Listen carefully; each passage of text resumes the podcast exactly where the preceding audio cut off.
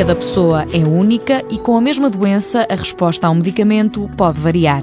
A farmacogenética estuda a influência de fatores genéticos no efeito dos remédios. Conseguirmos desenvolver medicamentos à medida do doente. Isto ainda está muito no início, mas caminhamos para aí. Assim evitamos claramente os efeitos secundários. António Pereira, do Instituto Politécnico de Leiria, sublinha a importância desta área que abrange as ciências farmacêuticas, a medicina e a genética, utilizando o exemplo do síndrome de Melas. Esse síndrome tem, na medicação que se administra, tem muitos efeitos secundários, por exemplo, ao nível do fígado, que afeta mais uns doentes que outros.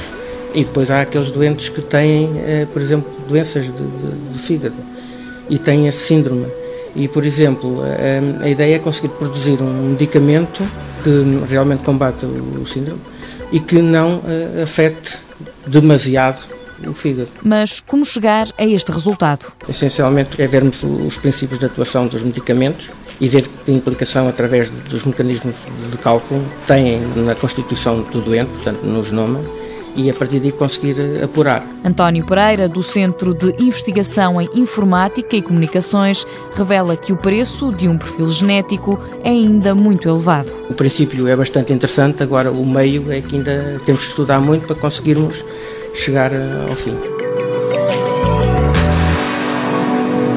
Mundo Novo, um programa do Concurso Nacional de Inovação BSTSF.